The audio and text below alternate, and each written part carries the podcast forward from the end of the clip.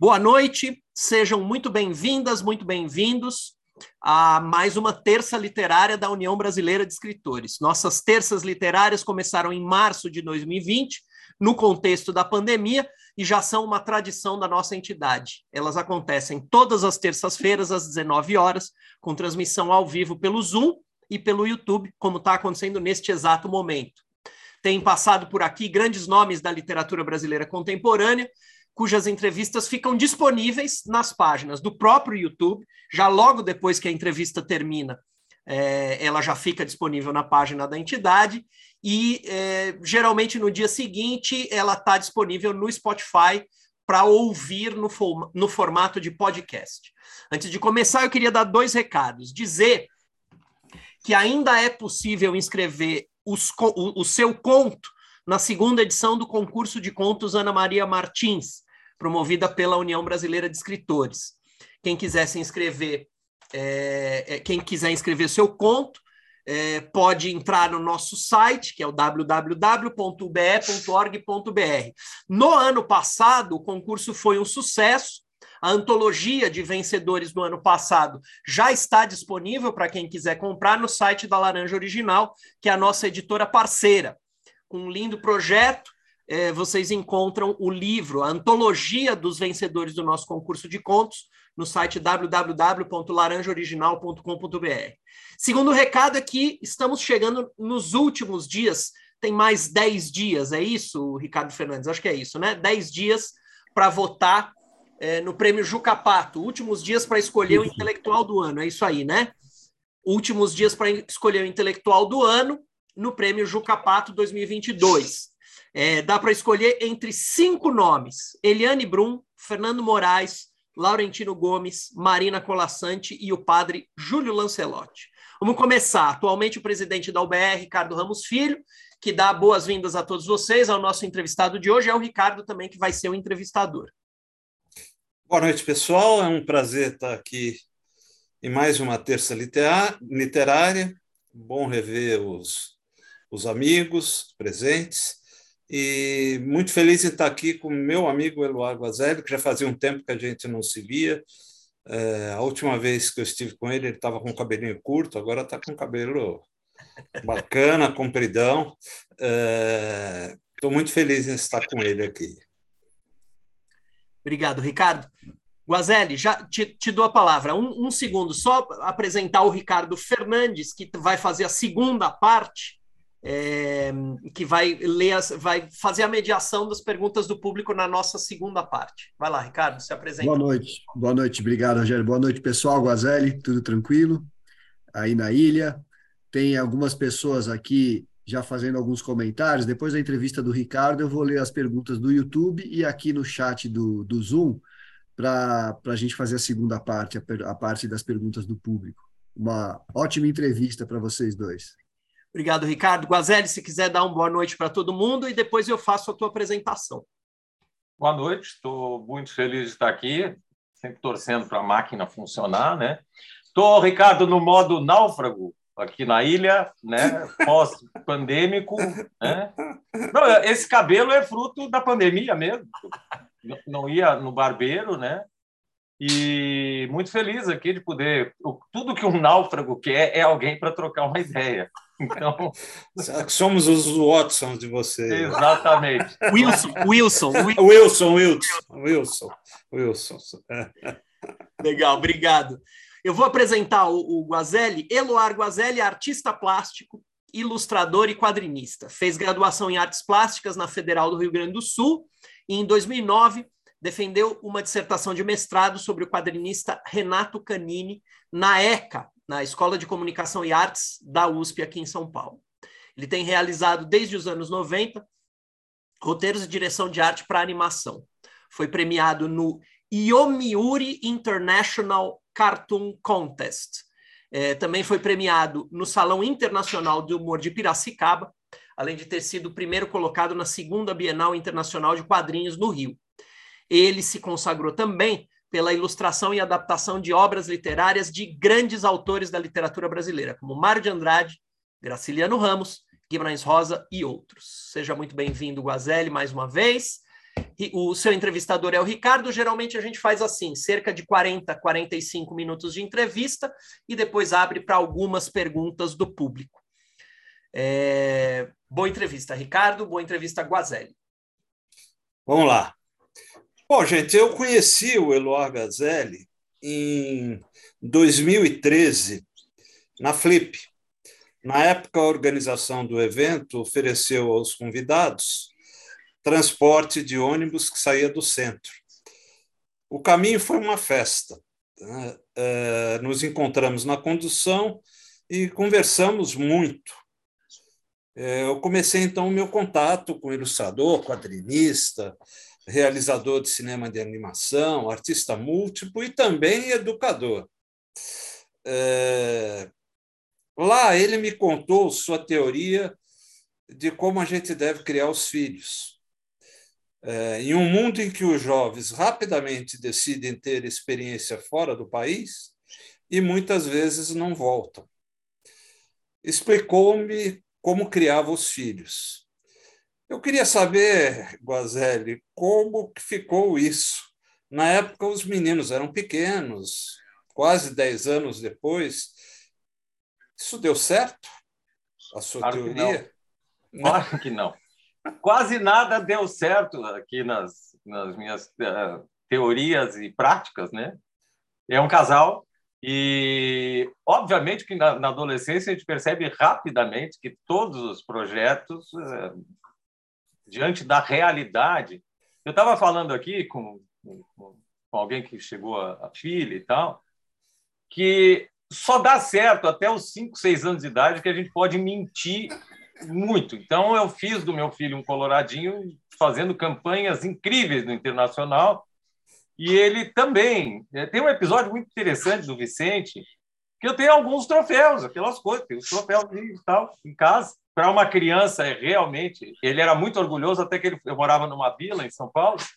Até que uma ocasião ele foi visitar uma vizinha, uma japonesa, que participava de muitas competições e saiu arrasado. Ela tinha 900 troféus.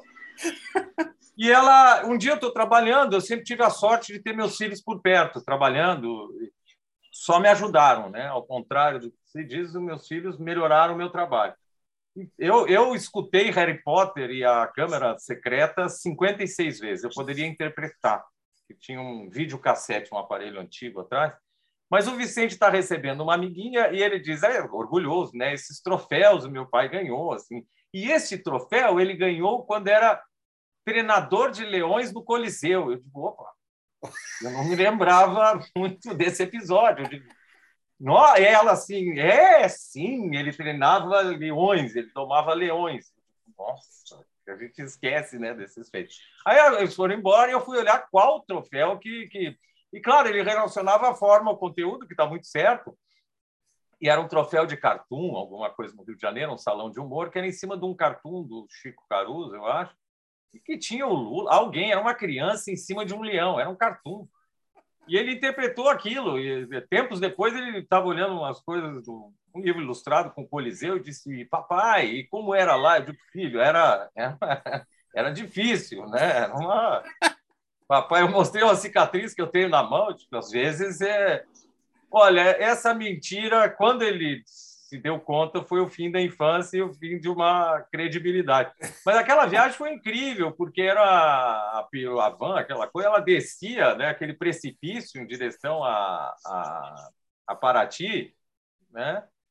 Era o tempo suficiente de fazer aquela última amizade. Ainda bem que a gente continua aqui, né? Que era uma, que nunca, ainda bem que a gente sobreviveu, né? Mas eu fiquei muito orgulhoso de conhecê-lo e tal, porque, entre outras coisas, né? O meu, meu pai. meu pai que está comemorando 100 anos. É, é eu vou falar, eu vou falar dele. Eu vou falar dele. nas galáxias vou falar, e tal. Vou, vou Mas, enfim, dele. os meus projetos, como tu pode ver, quase todos deram com o burro na Mas eu construo muito bem os meus fracassos, viu? Os meus fracassos são muito bons. Eu, eu consigo conforto, né? Na... Mas eu, vou, eu, eu, vou pedir para o Rogério, Guazelli, eu, eu te mandei um PowerPoint aí, se você puder compartilhar a, o primeiro slide do, do PowerPoint, para o pessoal é, dar uma olhada. É, palavra PowerPoint me dá um certo medo, né? Mas vamos lá, vamos, vamos. Ah, olha aí. Então, eu, eu sou um grande admirador do trabalho do, do, do Guazelli, tanto que eu tenho um quadro da autoria dele na parede. Eu comprei dele numa exposição coletiva lá no MAN. De certa forma, eu fui o responsável pelo enriquecimento dele. Graças a mim, ele pôde comprar a mansão onde ele vive em Isso, Santa Catarina agora. Mas foi tudo possível. É, é. Como foi essa mudança de São Paulo para Santa Catarina e por quê, Gozé? Ah, e... Pandemia. Pode, pode tirar, depois você volta. Pandemia. A primeira não tem nenhuma originalidade. Eu estava contando que eu construí essa casa, comprei essa casa. Na verdade, eu destruí. Na verdade, agora eu estou reformando, estou em obras. É claro que a primeira buraco que o cara fez começou a chover, evidentemente. O cara fez uma vala aqui na frente. Eu comprei essa casinha há 20 anos atrás. Conheço a ilha há 50. Todo bom gaúcho, conheço a ilha há 50 anos é, sempre gostei muito do mar, gostei muito do mar. E quando a gente chega numa idade, lá pelos 40, às vezes é mais, menos, as, as novas gerações, eu acho que é mais. Eu, eu, eu, me dei conta, bom, algumas coisas eu tenho que fazer agora, porque para frente. Então, eu sempre gostei muito do mar e, e, e vim para um refúgio. Eu sei achar lugares calmos no meio da. que são várias ilhas, como são várias Florianópolis, é, são várias uh, São Paulo. Por exemplo, São Paulo tinha que se chamar São Paulos. Qual São Paulo? Eu, por exemplo, levei uma, uma vida bucólica numa vila, mesmo. Uhum. A, a, zona era a gente que fazia. E morei 15 anos com uma casa que a porta dos fundos era aberta. E eu sei que eu morava num moedor de carne para muita gente, numa cidade extremamente brutalizada. Mas qual São Paulo né, a gente habita? Eu antes achava que existia uma só. Não, não é verdade. E, e Florianópolis, a mesma coisa. Então, eu sempre tive esse desejo, tinha aquela casa e eu tinha essa casa para a seguinte coisa. Essa casa é para quando o mundo acabar ou quando eu ficar velhinho, velho, né? mais velho. Aconteceu tudo em 2020. Ainda entrei para as estatísticas pouco originais, me separei e o melhor jeito, me separei nada, fui demitido, como todo bom homem é, a gente é demitido e aquele funcionário que não dá o RH já chamou várias vezes e ele diz: não, não vou. Truques para não perder o emprego é não vá no RH. Hoje eu não posso, estou com uma gastrite, não vou. Semana que vem eu vou lá. Dona Milene, eu vou lá semana que vem conversar. Até que a demissão vai até o teu escritório, né? Te, te obrigam a tirar mas uma separação amistosa, sou contra. Isso para um romance é uma porcaria. Todos os escritores, qual é a graça de um livro com uma separação? Ah, tá, eu aceito, te acolho e tal, mas foi.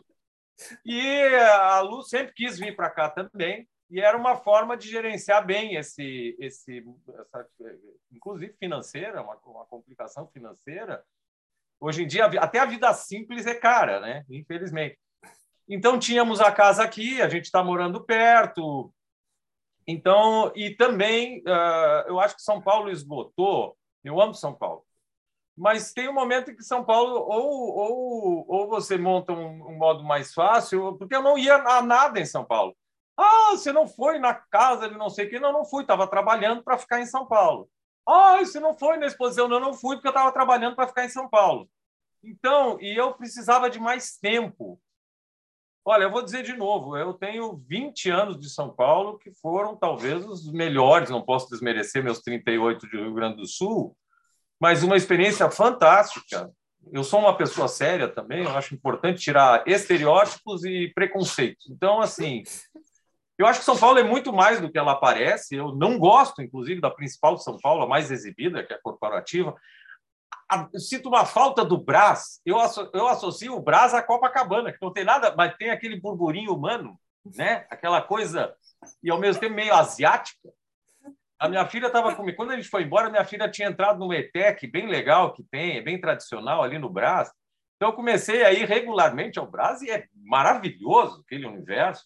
Tem nada a ver com a São Paulo corporativa, né? que, que, que é uma imagem e tal. Então, qual São Paulo, né? Qual São Paulo a gente se refere? E eu sinto muita falta dessa. Agora, é uma cidade que exige muito, exige muito. E ela e para mim agora eu preciso de tempo para produzir. E aqui eu tenho mais tempo. Mas só para fechar uma ideia que as pessoas têm, que eu moro na praia, todo dia eu abro um guarda-sol, vou para a praia, tomo uma caipirinha. Não, não é exatamente esse o, o, o modo de vida né, praiano que eu levo. Então, uhum. é, é, essa soma de. Eu estou construindo uma, uma casa para residência artística aqui, uma casa ateliê. Né? Uhum. Por enquanto, é uma uhum. zona. As obras começaram oficialmente. É... A palavra obra dá arrepios. Eu não, eu não entendo gente que gosta de obra, eu, eu não, mas, assim, para mim, são as pessoas mais estranhas, né? Até porque a obra traz pessoas estranhas. Você é obrigado a, a fingir que você sabe das coisas e que você comanda as coisas. Eu acho que está tudo bom, está tudo ótimo. A mesma mulher que visita a casa disse: Mas o acabamento desse troço está horrível. Eu não quis magoar o pedreiro. Como é que eu vou magoar o pedreiro? Está ótimo. Então, assim, eu vim para. Pra... E a, a, pandemia. É, a pandemia obrigou a, a gente a. Eu estava afundando também em São Paulo. Então, aqui a casa é minha. Olha, tudo pode ter dado errado, mas aqui, do portão para dentro, está sob a minha legislação. Esse pequeno, salvo quando a minha filha visita, né? Minha filha e meu filho. Aí eles mandam, né? Uhum, uhum. E não tenho gatos também, porque gatos mandam. Eu acordo com dois gatos dizendo, e eu digo, já vai, já vai. Eu funda, picado. Já vai, já vai. Alguém tem gato aí? Não, nunca tinha tido gato. É uma experiência complicada, porque do gato a gente é funcionário do gato. É uma coisa horrorosa. Mas, enfim, está sendo, uma dia... experiência, tá sendo uma experiência interessante para produzir, inclusive escrever é, coisas. Que bom, que bom. No dia 12 de agosto, Guazelli, seu pai, o velho Eduardo Guazelli, faria 100 anos. Né? É, foi um homem de esquerda, defensor dos direitos humanos, advogado de presos políticos, intelectual que dignificou a profissão. É, na data, né, ele recebeu homenagem dos netos, inclusive dos seus filhos que não conheceram. Né?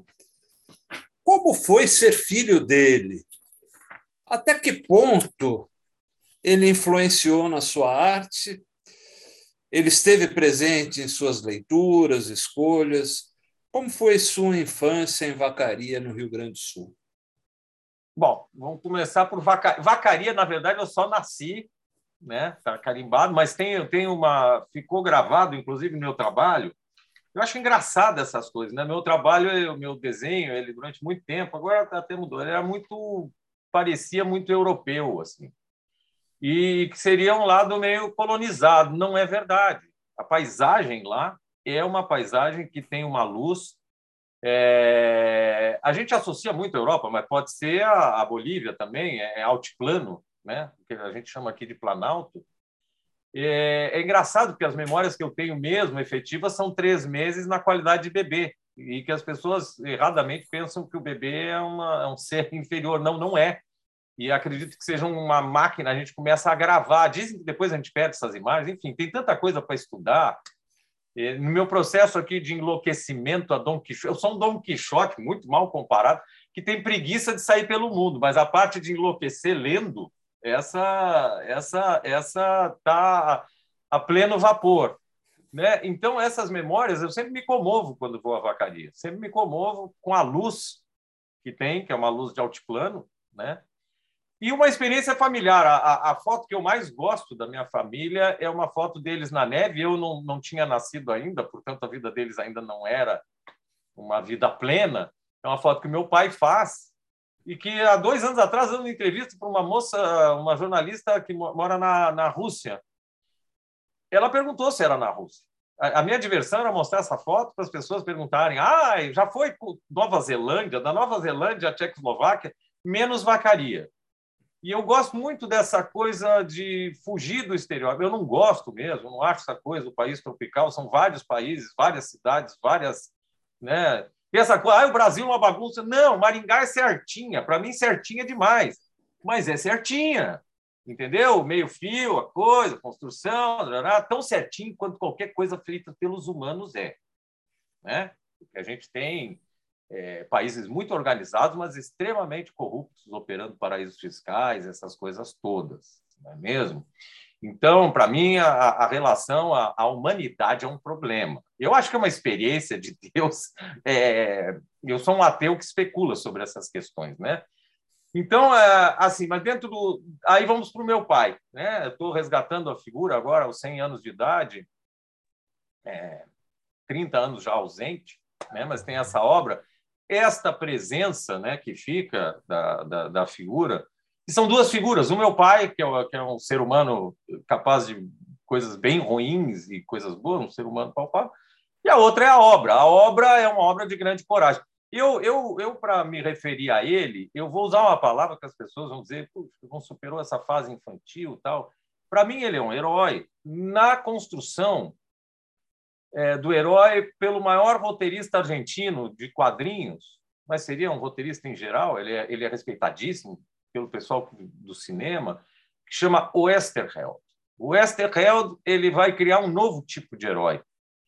Não por acaso ele também é um herói, porque o Westerheld foi morto na ditadura argentina, ele e as quatro filhas. Ele e as quatro filhas, sendo que duas grávidas. E o Westerheld, ele cria uma figura do herói que vai romper com, a, com aquele herói infantilizado dos quadrinhos norte-americanos.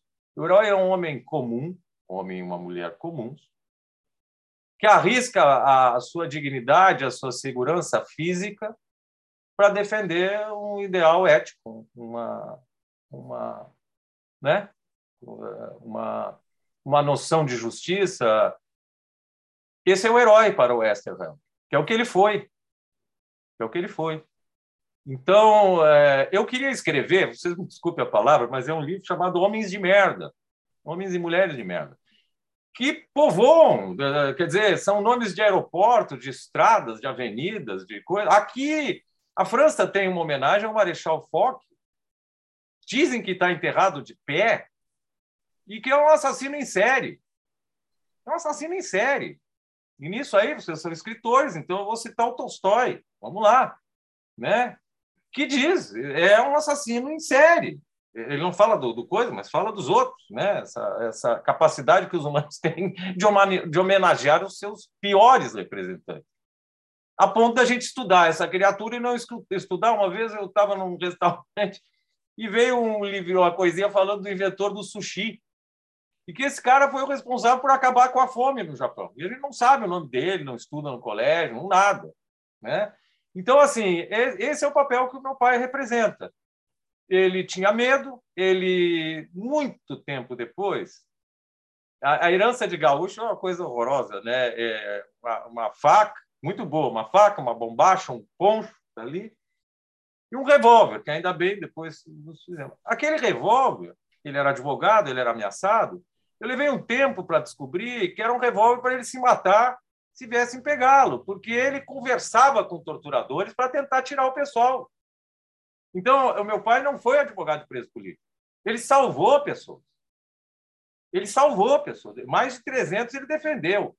Porque quando os caras estavam sendo torturados e eram localizados, eles já não eram mais assassinados. Então, ele foi um herói. Então, é, tem um peso nisso. E também foi um ser humano absolutamente normal, de quem eu senti muita raiva em vários momentos da minha vida, mas sinto muita saudade.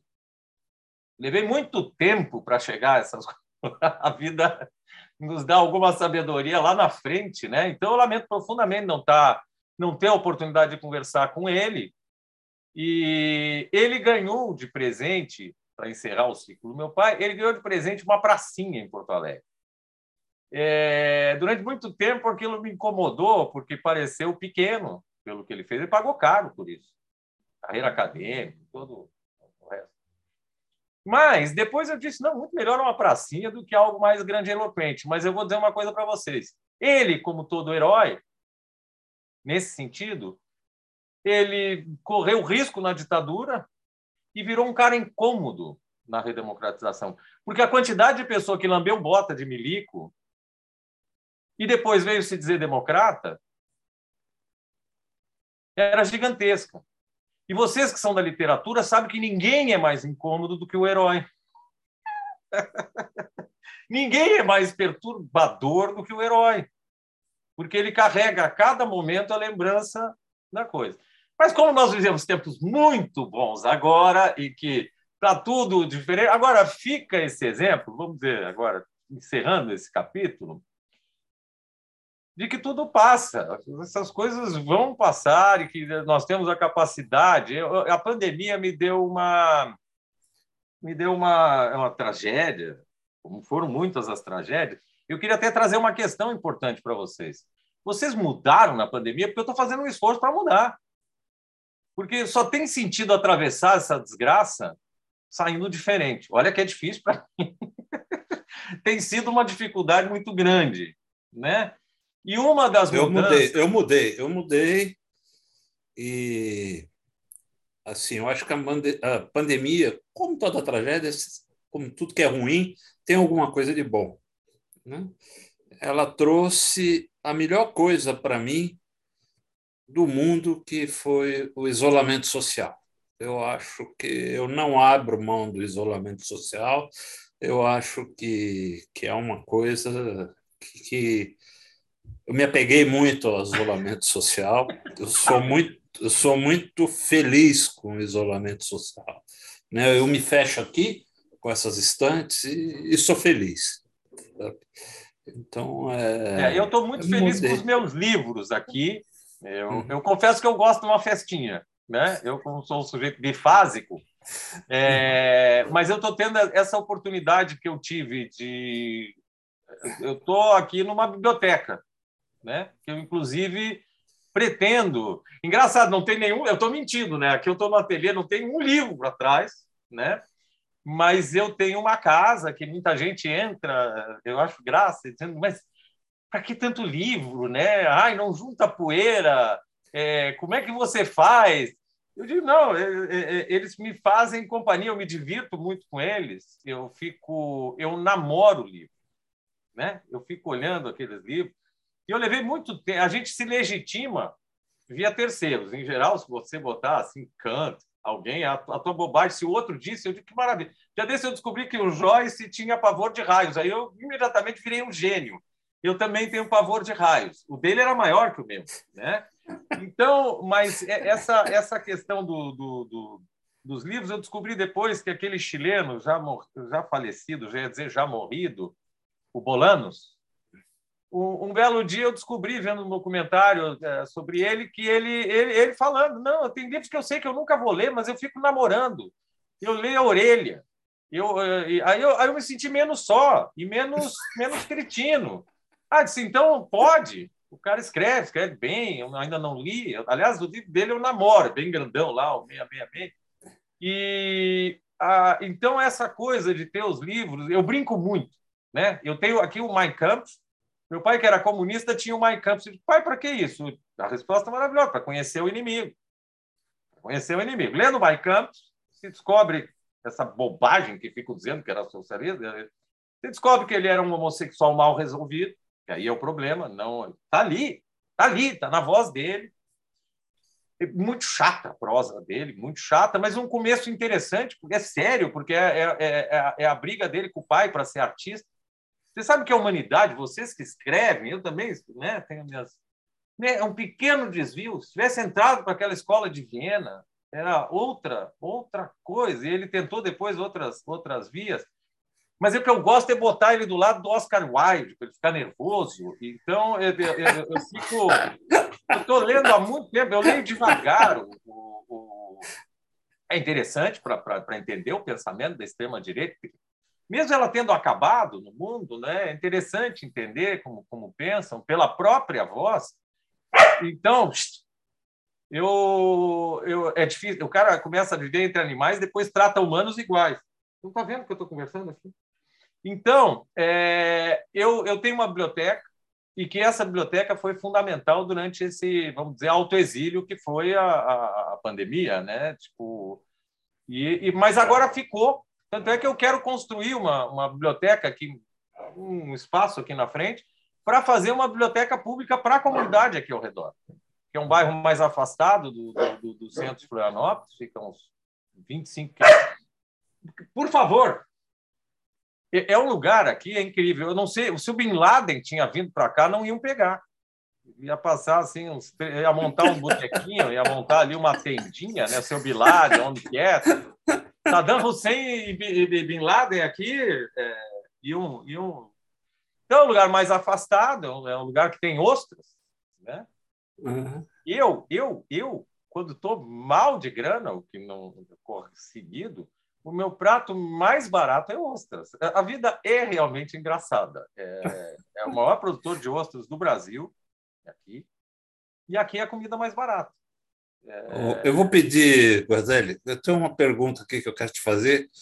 É, põe, põe de novo a, o PowerPoint aí. De vez em quando eu vou voltar, porque eu acho que, é, como eu estou conversando com o ilustrador, eu acho que é importante a gente ver a imagem. Né? A próxima.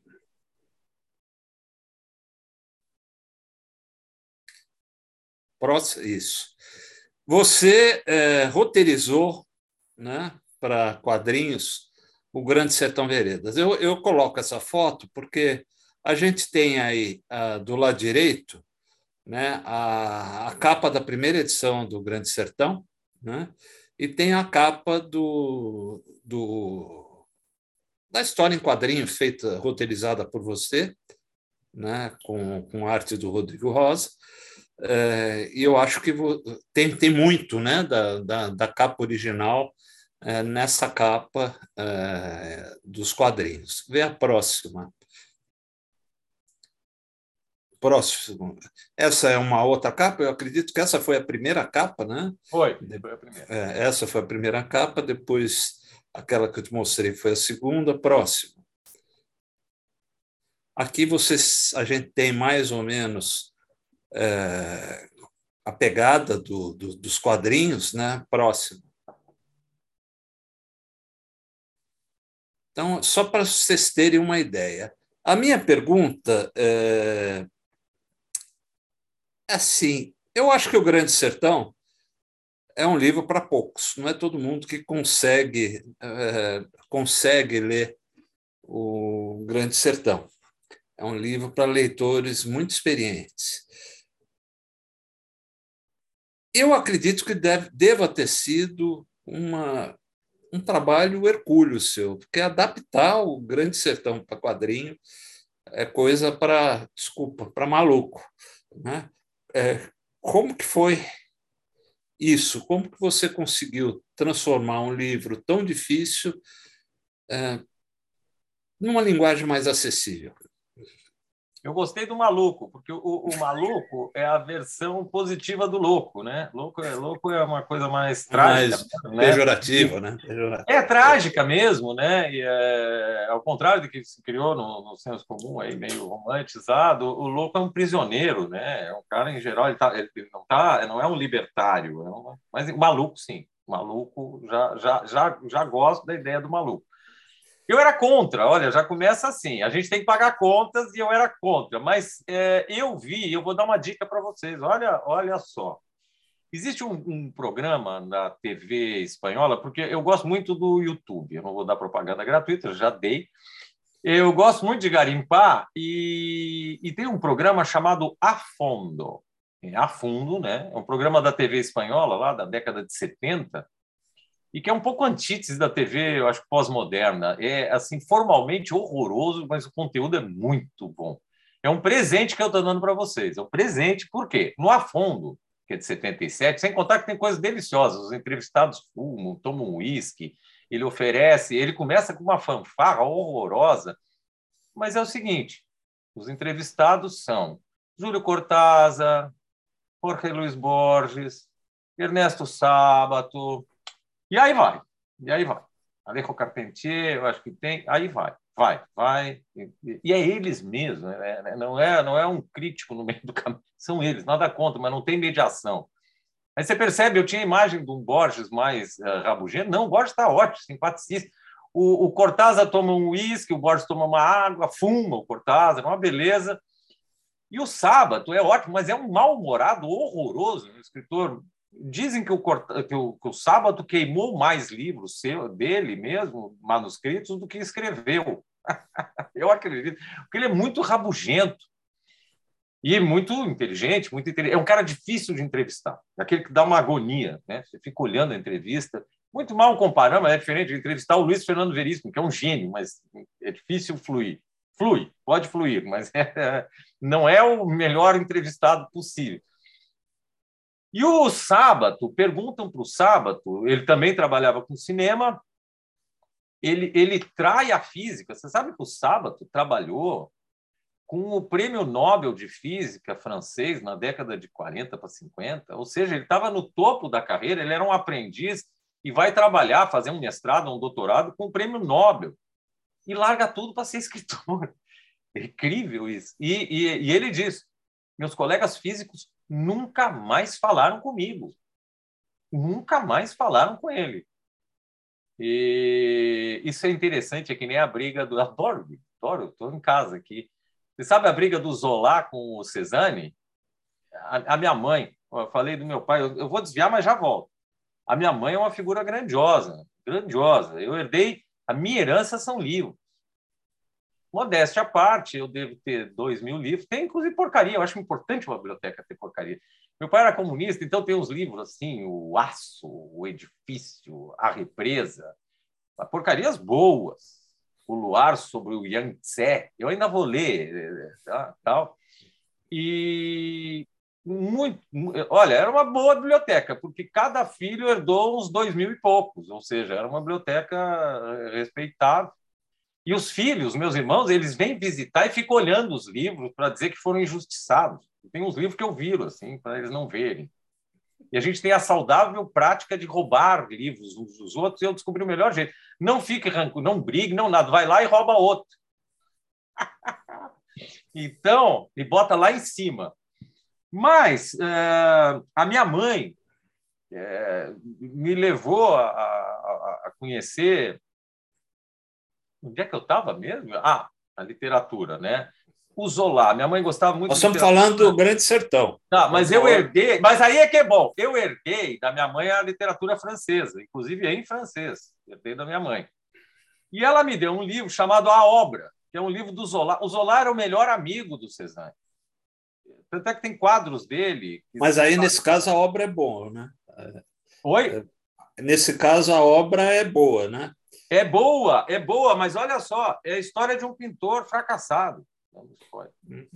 E ele se inspirou no Cezanne, que não foi fracassado. Quando ele entrega os originais, a primeira versão ele dá para o Cezanne ler. E o Cezanne devolve, lê, devolve, diz uh, obrigado, e nunca mais falou com ele.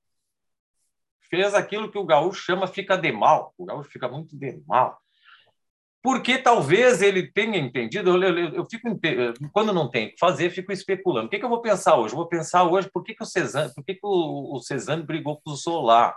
Mas isso é melhor que ficar botando porcaria na rede e ficar enlouquecido com bandeira verde e amarela. Aí eu, é, é porque eu acho que ele entendeu que ele estava dizendo assim: o Cezanne deu certo porque era rico.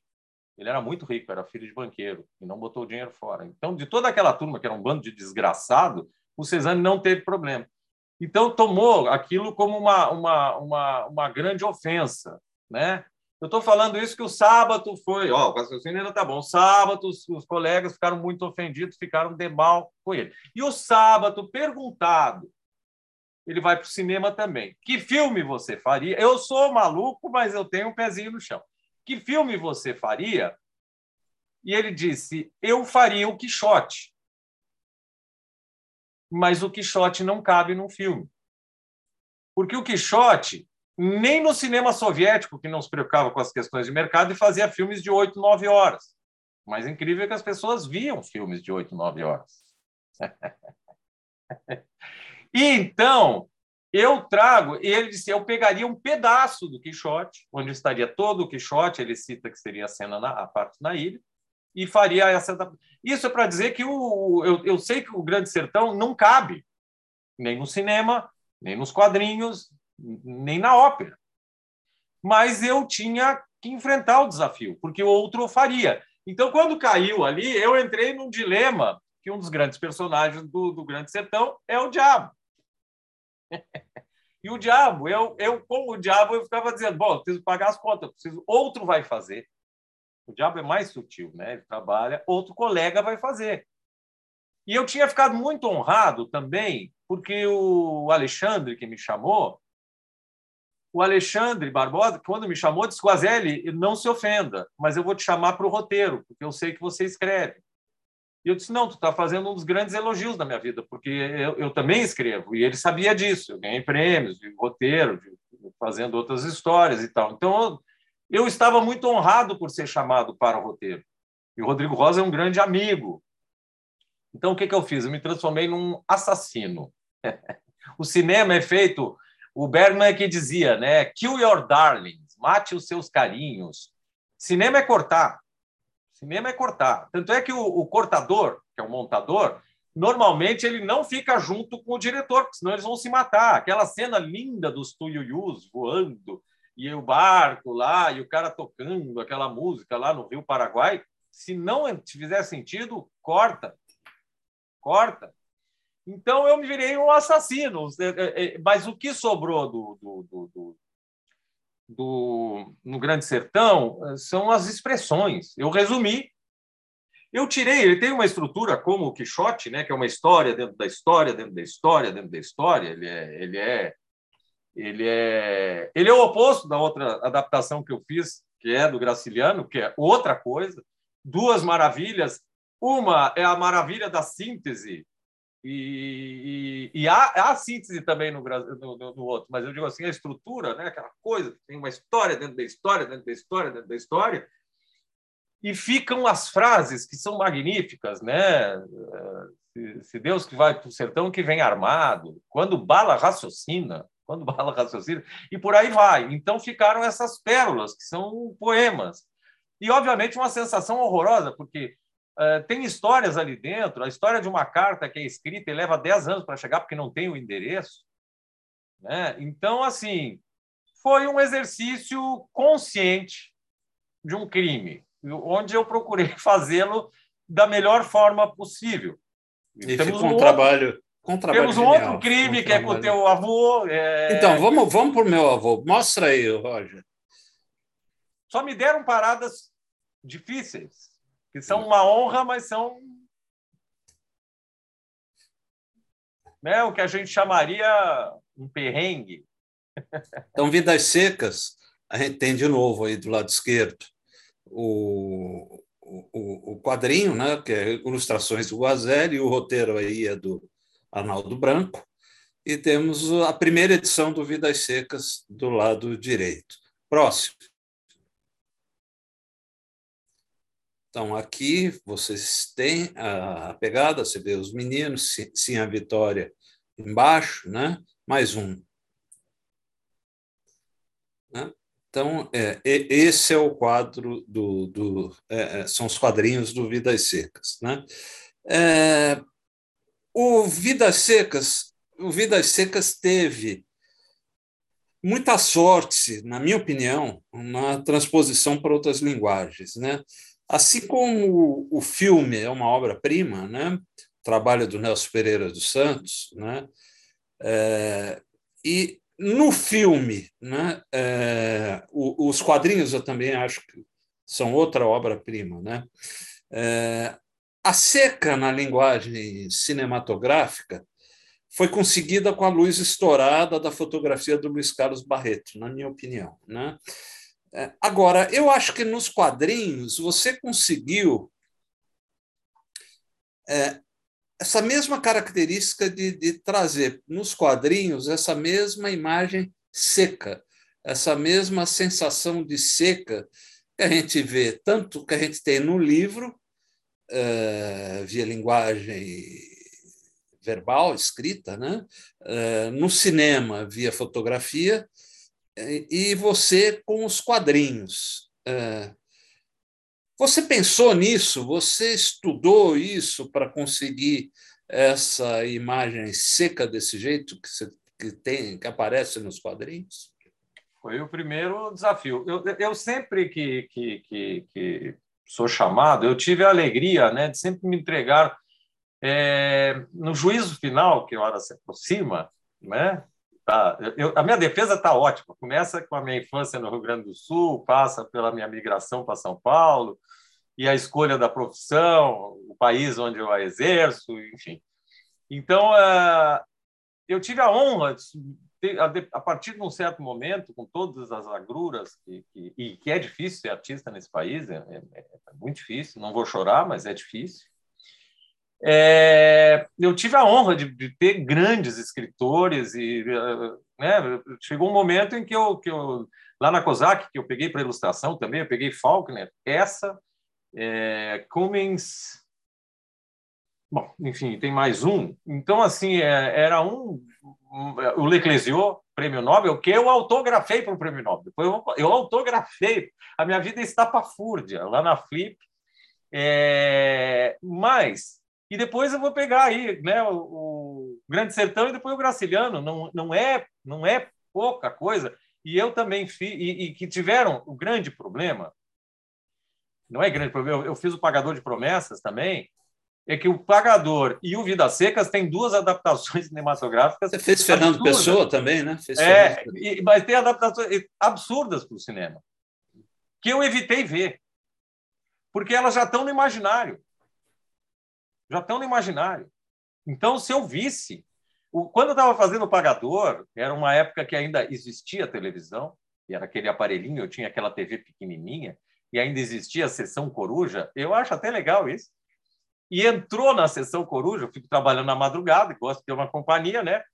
E entrou, eu estava adaptando o pagador de promessa, entrou o pagador, eu fui lá e apaguei. Eu digo, não, já está no meu inconsciente aqui, eu não quero e o, e o, e o Vidas Secas, e eu tive a honra. Lá, a gente foi na cidade, né? Graças fomos para o aniversário, eu, eu conheci um dos meninos é, do filme, já um senhor, é, mas essa era a primeira. Estou lembrando, nós fomos, né? É, a primeira. nós fomos para a Palmeira dos Índios, é verdade. Fomos para a Palmeira dos Índios, um dos grandes momentos da minha vida, onde eu vi a profunda transformação econômica do Nordeste, profunda uhum. transformação econômica do Nordeste, que explica algumas coisas, né? E muita moto. E, Fomos com o Tiago e com. Uma... É, incrível. Ó, muito obrigado por essa. E o Avelima, né? Fui eu, você, o Tiago Avelima. A começar, é. que é um dos nomes mais fantásticos que tem de cidade, Palmeira dos Índios. É, é, é... Enfim, nas Alagoas, é, é incrível. E a primeira coisa que me apareceu foi essa questão de como. E eu resolvi, não só num traço muito simples, muito sintético, eu só não fui mais ousado, que era o que eu gostaria. Mas aí tem as questões editoriais que eu não quis nem passar, é... porque dificultaria na questão das expressões, porque, na verdade, eu não ia botar rosto em ninguém. Eu... Mas eu usei uma solução intermediária que foi não colocar rosto em várias, várias cenas porque eu, eu considerei, olha, eu vou considerar um gênio. Gênio é sempre aquele que vai numa contramão, eventualmente, e consegue resolver uma questão muito difícil, mas tem que ser gênio para fazer um, um, quadrinho do Vidas Secas colorido, né? num, modo mais normal, entre aspas, né? mais tradicional. Pode, mas exige muito, muito, muito para que não fique ruim. Você está no limite, né? Então, aí, o meu desejo mesmo era tirar o rosto de todo mundo, porque é uma obra brutal. Isso é um elogio. É brutal para quem tem filho. Depois que eu, que eu, que eu, eu sou filho de militante político, eu acompanhei a guerra do Vietnã com sete anos de idade. Eu, eu consigo conversar com diplomatas tranquilamente sobre a, a geopolítica dos últimos. Eu não sei se me serve para grande coisa, mas eu, eu acompanhei a guerra do Vietnã em loco a ofensiva do Tete, a batalha de Roué, eu torci, acompanhei a guerra civil do Líbano e, e acompanhei a história da humanidade. Era uma época que você via barbaridades na televisão, assim, continua vendo, mas eles não tinham pudor de mostrar fuzilamento e tal, tal. As barbaridades continuam existindo, mas e mas depois que eu virei pai, olha, eu já li barbaridades. Eu, eu a, voltando ao meu pai, eu, eu, eu perdi a minha ligação com a humanidade porque eu, escondido, eu lia os processos dele, as torturas, com 7, 8 anos, foi um desastre para mim. Então eu tenho um problema com a humanidade, mesmo sabendo que tem a parte boa, tal. Mas eu, eu, eu, eu, se tivesse uma guerra com aliens, eu talvez ficasse do lado dos aliens. Eu tenho medo dos humanos, a começar do que mora comigo, né? Aqui, se olha no espelho. Mas é, eu depois que tive filho, então não é uma questão. Eu já vi muita coisa na minha vida. Hoje eu estou com meus filhos, minhas mulheres, ah, tal coisa, eu não quero ver. Depois que eu tive filho, eu não quero ver. Eu já vi, eu, eu adaptei o caput. as coisas que tem no caput, que o cara acompanha a Segunda Guerra Mundial lá, junto com as tropas nazistas, eu li com 12 anos, que não é idade para ler. Eu, depois que fui pai, fui e continuo sendo, então eu, eu, eu escrever em cima do Vidas Secas, aqueles dois meninos, que não necessariamente, olha, eu vou fazer uma ligação com dois, dois caras, dois gênios, que é o Chaplin e o Camus, que tiveram infâncias muito pobres. E, e, dizem, a gente era muito pobre, tinha muito sofrimento, mas a gente era livre. Há uma certa liberdade também naqueles meninos. A, a criança quer, quer sempre brincar, mas há aquela tragédia em cima, né? Vou falar da baleia. Então, é um livro difícil de fazer. É um livro terrível de fazer. Né? E é um livro perfeito. e é, o que eu tenho a dizer é que os dois livros, uh, outros livros, aí ficando agora, o que dizer do, do, do, do Grande Sertão e do Graciliano? Você pode até dizer, prefiro tal ou prefiro tal, mas são dois livros perfeitos. Perfeitos. Desde a escolha do nome até a última palavra. Né? São, e são dois livros sobre a, a, a brasilidade. Então, eu, eu fico muito feliz com o teu. Em português é feedback, né? O teu feedback. Cara, é, é uma desgraça, é uma desgraça essa vassalagem. Isso que eu gosto de, de usar línguas diferentes. Eu, eu gosto do espanhol, eu gosto muito de língua. Se eu não tivesse ido para a farra, eu estaria falando umas 12 hoje. Eu me aventuro em quatro, fora o português, e Olha, catalão eu vejo noticiário, mas catalão o cara tem que ver meio bêbado, né? Porque é uma língua, de, de, de, como diz no Rio Grande do Sul, de borracho, né? Não vamos, não vamos, não estou ofendendo, mas é uma língua, né? É, Rogério, mas, volta, com, volta com as imagens aqui que eu quero fazer mais uma pergunta. Eu vou te cortando porque eu conheço você. Corta porque eu estou aqui porque no se eu não te cortar, vou... nós... É... outro, aqui, outro, aqui outro. eu acho que isso, esse teu trabalho né? Quer dizer, é, é, você fez para a Globo as obras do Monteiro Lobato. Né? É... Pergunta é simples. Né? É, aí você, a gente percebe que você, mais recentemente, até para poder fazer esse trabalho, pôde mergulhar no universo, no universo do, do Lobato. Como que foi esse mergulho? O que que você pensa hoje sobre Monteiro Lobato depois de ter dado esse mergulho na obra dele? Pode tirar, Roger. É um gênio. Eu só peguei gente genial. O que eu mais lamento com o Lobato é que a minha mãe já tinha morrido. Porque, entre muita esbórnia e bobagem, uh, os prêmios, todas as glórias eram para minha mãe. Né? Eu tinha, eu tinha tem um troféu na Turquia que eu infelizmente não ganhei, mas ganhei no Japão e tal. Eu dizia, mãe, o dinheiro é meu. Se o troféu for de ouro, tinha um na Turquia que era de ouro. Eu derreto, fico com ouro, mas é, o troféu, se não é de derreter, eu te dou. Depois que ela morreu, eu peguei tudo e aí a gente põe em casa para dar uma entrevista chique e tal. Para minha mãe teria sido a glória suprema, porque para ela o Monteiro Lobato. A minha mãe, a, a, literatura veio mais pela minha mãe do que pelo meu pai, que era um homem cultíssimo. Como todo bom advogado, é, leitor do Dostoiévski. Né? Eu, eu resolvi ler Dostoiévski na pandemia para relaxar. Mas o Dostoiévski tem muito humor, viu? Ele tem muito humor, tem muito humor. É aquele humor russo. Né? Não se metam com o russo. A guerra na Ucrânia é uma guerra civil, né? É uma guerra terrível, porque é uma guerra civil, é russo contra russo, né? Então, aliás, na, eu li sobre a guerra civil uh, russa e ela foi toda a, a, parte principal foi na Ucrânia, no mesmo lugar, no mesmo lugar. Os caras não entendem nada. Os caras não leem livro, não entendem nada na hora de comentar. O que está acontecendo é uma tragédia, ah, mas é uma guerra civil que vem acontecendo há 100 anos. 100, não justifica nada, nada mas a, a, a guerra civil foram quatro anos e 10 milhões de mortos. A Rússia, quando você chega na Rússia, você esquece todo o resto, todo a China também, né? A Índia, a China. O resto é a Disney, com todo respeito às tragédias e tudo. Mas é. Não, tem a escravidão. Mas é a Disney. Em muitos lugares é a Disney. É a Disney. É uma coisa horrorosa e a capacidade desse povo. Esse povo que é capaz, assim, é, de coisas, de, de, de uma. Não é brutalidade, mas de uma casca grossa, ao mesmo tempo, prestem atenção. O maior herói da Rússia é o poeta. Nenhum país valoriza tanto a poesia como a Rússia. E, ao mesmo tempo, um russo com machado e vodka tem uma batalha em Stalingrado que os alemães não entenderam. Tem uma hora que sai um russo com um machado no meio das ferragens daquela Os caras fizeram tudo errado, né? Não tinha que. Mas vamos voltando à fita. Então, Dostoiévski. E para minha mãe, Lobato. A gente olhar Lobato à luz do tempo de agora, um homem do lado conservador, um homem extremamente contraditório. Agora eu vou falar uma coisa aqui, vocês escritores e tal, é o lugar certo. Os erros é, e visões de um escritor do ponto de vista pessoal são uma coisa, a obra é outra. E no Lobato tem muita coisa para investigar. Não é exatamente assim. Por exemplo, eu admiro um escritor fascista chamado Louis Ferdinand Céline, que agora, agora eu vou, vou na frescura, porque eu, eu, sou cara, eu li em francês. O Voyage au bout de la nuit eu li em francês. Me dei ao. E o, o, o Celine, eu acho que na Segunda Guerra, se pegassem ele, tinham que executar na hora. Meu pai era a favor contra a pena de morte.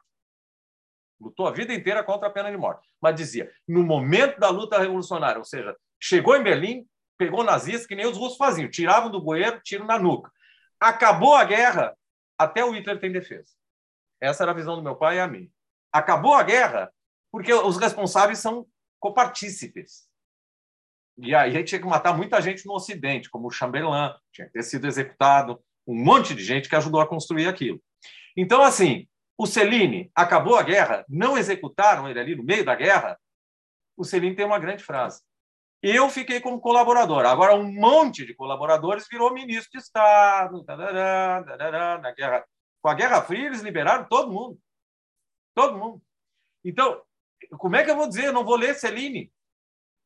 O Buda Nui, inclusive, é um livro transgressor, libertário, anticolonialista, uma certa visão. Depois ele vai escrever o, os outros diários dele e cometeu os crimes como homem. A arte não é bem comportada. Eu vou dizer aqui, podem discordar, a gente faz um debate num outro lugar. Arte não é um ter... arte é um território de demônios, de demônios. Se nós não tirarmos esses demônios, nós vamos ficar que nem os americanos, que vão tirar isso subindo num prédio e atirando em todo mundo. Eu estou pronto para esse debate no outro dia, com mais tranquilidade, mas eu vou defender essa liberdade do artista. Esta liberdade do artista. Porque é, é, o moralismo é moralismo. Essa é a minha opinião. Não vamos ter tempo para o debate aqui.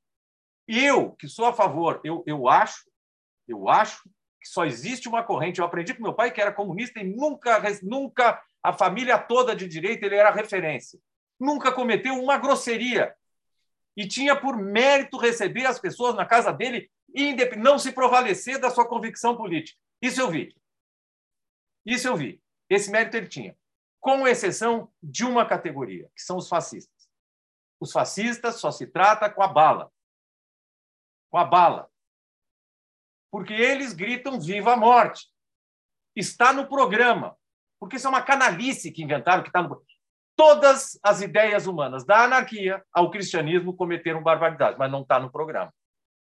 Está aí o Torquemada, está aí o, o Béria. Stalin não era comunista, Stalin era um nacionalista. Eu provo isso, mas não é aqui o debate. Era um nacionalista, eu provo isso. Usou, usou a ferramenta, destruiu a revolução, destruiu a principal ferramenta do comunismo, que é o partido. Transformou o partido num lixo, gostem ou não. Eu estou falando em teoria, porque eu estou cercado de livros. Não existe comunismo sem o partido. Ah, não gosto da ideia, a ideia é errada, tal. Mas é o partido. o, o Stalin castrou o partido. Não existia mais o partido. Como é que vai ser comunista? Não é, é outra coisa. Torquemada, eu vi, eu vi uma cena da Guerra Civil do Líbano que me impressionou. É um fuzil de uma milícia maronita, nada contra, mas também não a favor, com Nossa Senhora no pente. Com Nossa Senhora no pente. Estão loucos. Esses estão loucos, não estão malucos. Então, todas as ideias humanas desviam. Inclusive, a minha minha, minha, minha, não sei pronunciar isso, tem que ser gato, minha, minha, persegue uma minoria. É um Estado budista que estupra meninas muçulmanas. Então, a humanidade fracassou. A humanidade não sabe ler. Não sabe ler. É um problema falar para escritores, né? Agora, no programa, o Viva a Morte só está no programa fascista. Só. Só. Não há. Não há é, é, eu vou dar, eu vou dar uma defesa para eles. São sinceros. Você entrava para o Partido Fascista Italiano criando um gatinho. Até que um dia você arrancava com uma faca os olhos desse gatinho. Essa era a sua entrada. Eu vou parar com essa minha fase séria, mas eu vou contar o maior homem de todos os tempos. Se chama Miguel de Unamuno.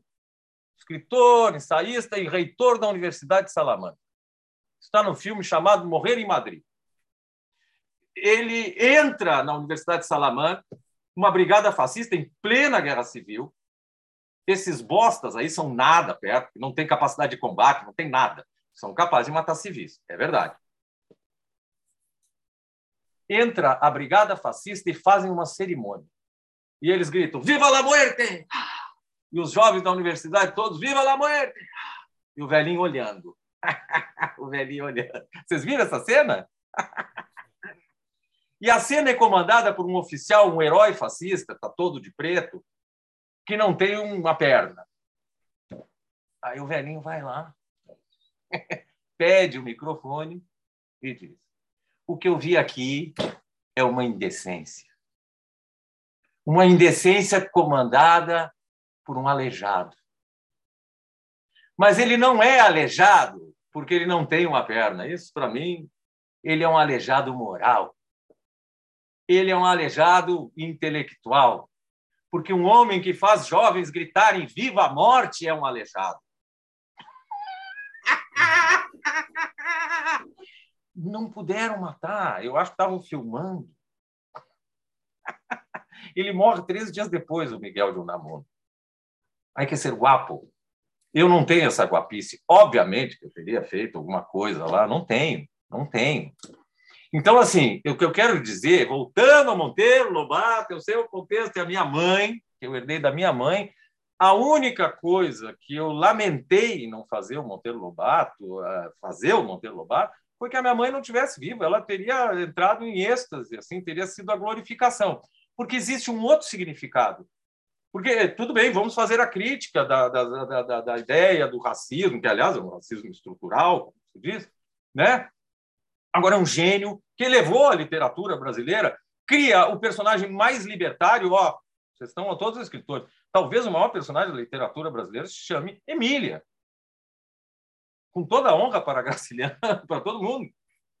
A Emília, eu tive que reler, a Emília é absolutamente genial. Então, por outro lado, o olhar para a criança, que era tida como um abobado, naquela época, com exceções, mas era, era um ser alijado da, da, da, da, da, da centralidade da, da, da vida social, era um apêndice, com exceções. Ah, meu avô era carinhoso, sim, mas para 90, gente. Aliás, falta um pouquinho daquela, daquele rigor, a gente pulou para o extremo oposto.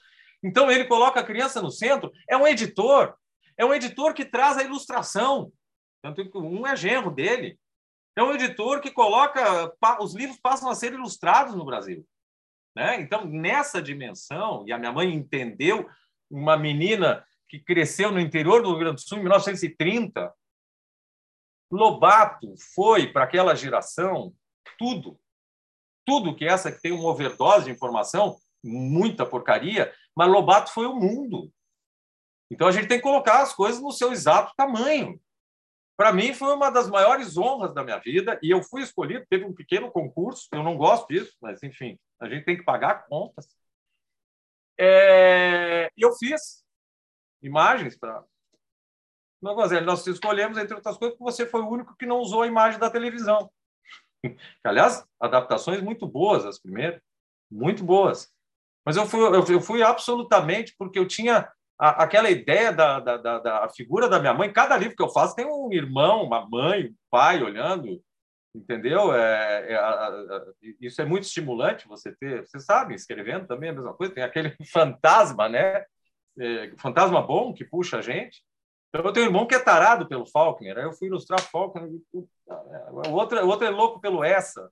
Mas, é, Guazelli, é isso aí. Eu acho que, como toda vez que a gente conversa, cara, se eu deixar, nós vamos ficar aqui duas horas falando. Né? Ah, mas agora que eu moro é, no meio de bichinhos aqui, em português, pets. eu vou, eu é vou parar por aqui. Eu já devia ter parado antes e passar a palavra para o meu xará, o Ricardo, porque tem gente aí. Eu já vi que o Toreiro quer fazer pergunta, já vi que tem, tem, tem gente ainda querendo falar. Xará. Ô, Xará, obrigado. Eu estava ouvindo, estava hipnotizado aqui pela entrevista de vocês. Se não me chama, eu continuo aqui, viu? Mas o pessoal vai me matar aqui, o pessoal que quer fazer pergunta, o Toreiro, o, o Leandro, que está aqui como Redmi, a Alexandra também, acho que não está mais aqui, mas ela deixou uma pergunta. Magozelli, eu queria ler o, alguns comentários aqui do YouTube. Espera aí, deixa eu só mudar aqui. É, o Renato, que está dando boa noite aqui, que está sempre com a gente. O, a, a, eu não sei o nome, está aqui, Editora Gato Preto, está dando para você, Guazelli. Boa noite, monstro. Amigos a, queridos. É, a Ana Milanesa aqui, Dália Alemão, está falando para você aqui. Um, a Luciana Travassos está dando boa noite, falou que está com saudades, Guas. A Adriana Pinto, cheguei, mestre, boa noite a todos. Uh, inclusive, a Luciana fala uh, que é maravilhosa a ideia de fazer uma biblioteca. O Davi Umar dá boa noite de Nova York e para toda a UBE, e fala que você, o Guazelli, é um gênio, e, e bota um monte de palminha aqui. Uh, deixa eu ver aqui, é, NASA 33 está escrito aqui, da Guazelli, grande inspiração. Então é só, só elogios para você aqui, viu, Guazelli? E tem alguns comentários aqui também e algumas perguntas que eu não sei se o pessoal quer fazer ou quer que eu leia, tá? Eu vou, vou ó, o, o, o Leandro dá uma boa noite, o, ele fala que ele é professor de filosofia do ensino médio e que leu uma HQ com os seus alunos, né? E agradece pela oportunidade, né?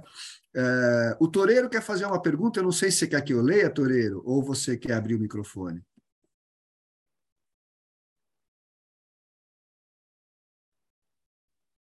Pode ler.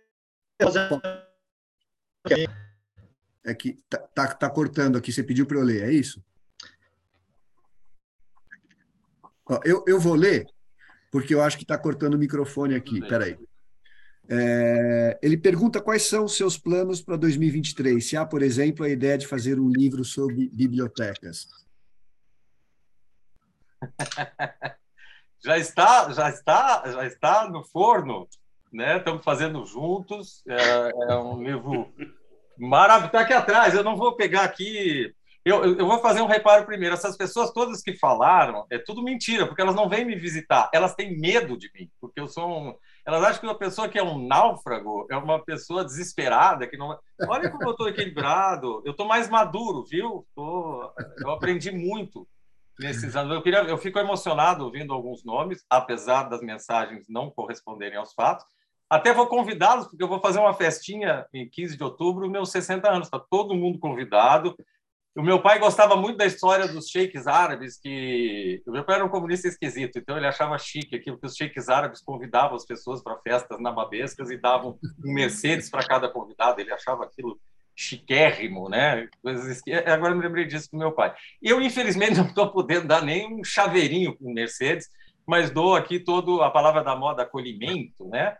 Mas, enfim, uh, Toreiro tem um, é um trabalho incrível de, de, bibliotecas, que, aliás, pode inaugurar aqui a minha biblioteca, que, em uma singela homenagem ao meu pai, eu, eu conheci um pessoal aqui na, na, no eu tenho uma vida cultural bem interessante acontecendo aqui no, no Ribeirão da Ilha, onde eu estou, grupos de teatro e tal. E eu fiz uma oficina de desenho aqui e inaugurei, inaugurei uma informalmente a biblioteca Eloar Guazelli.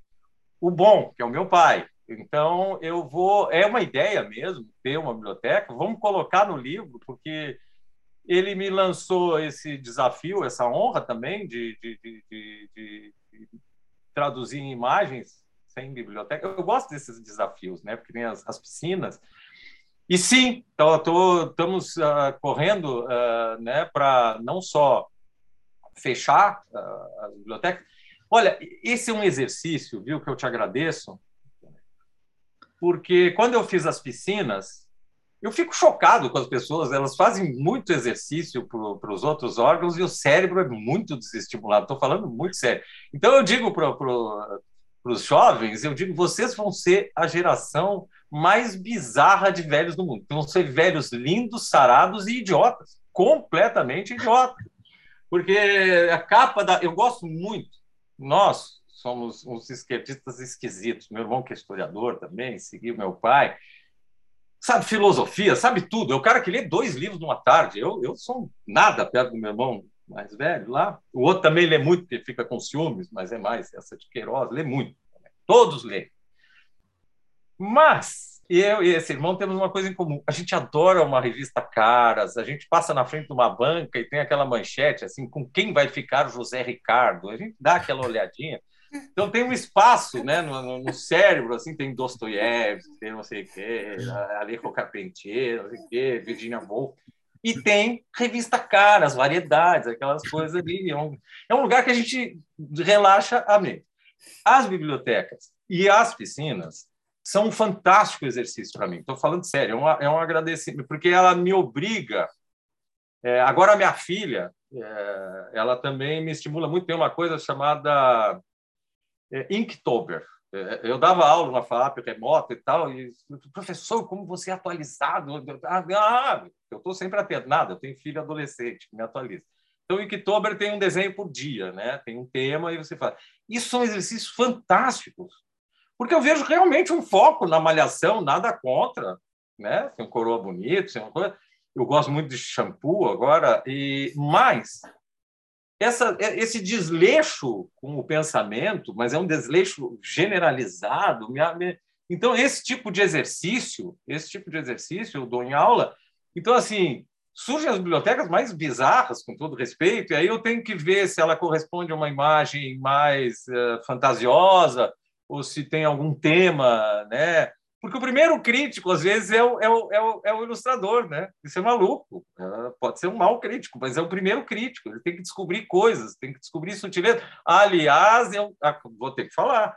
Acabei de fazer um livro aqui do Ricardo. Não sei se tu já viu os desenhos. Não, não vi. Não vi. Nossa, Tô não super, viu? Super curiosa. Foi um super... super desafio. Modéstia à parte, acho que ficou bom e era difícil de fazer. Porque era um livro com uma estrutura aparentemente simples. Olha, veja o crítico. É, mas ele tinha uma palavra-chave. Ele tinha uma palavra-chave. Quando deu o clique, posso dizer a palavra-chave? Pode. Ponto de vista. Ponto de vista. A partir daquele momento, desatou o nó. Então, assim, a, a, essa provocação das bibliotecas, e eu, eu quero. Eu acho assim, ó, acho não levanta avião, né? É um lema que eu tenho, acho, né? Já, já imaginou o piloto dizendo, aqui é a técnica falando, aqui, motores, engenheiros de motores, está tudo ok? E o cara diz, acho que sim. Não dá, né? Não é assim que o avião decola, não é, não, não pode. Mas eu acho que a, a saída, né? A, a saída para esse processo todo que a gente está vivendo horroroso, talvez seja, né? Tem muitos horrores, mas uma das coisas é um movimento. Eu espero que isso aconteça dentro do movimento de arejar e de procurar fazer as coisas, que é o sentimento que eu tenho pós-pandemia. Gente, eu, somos os sobreviventes de uma doença grave. É como se a gente tivesse tido aquela palavra que eu não vou dizer, que começa com C e termina com er, coletivo. A gente não pode voltar assim, ah, passou, lá vou novo. Eu não acho assim. Então eu estou menos chato, menos. Estou tentando, vejam bem, menos chato, não, há controvérsia.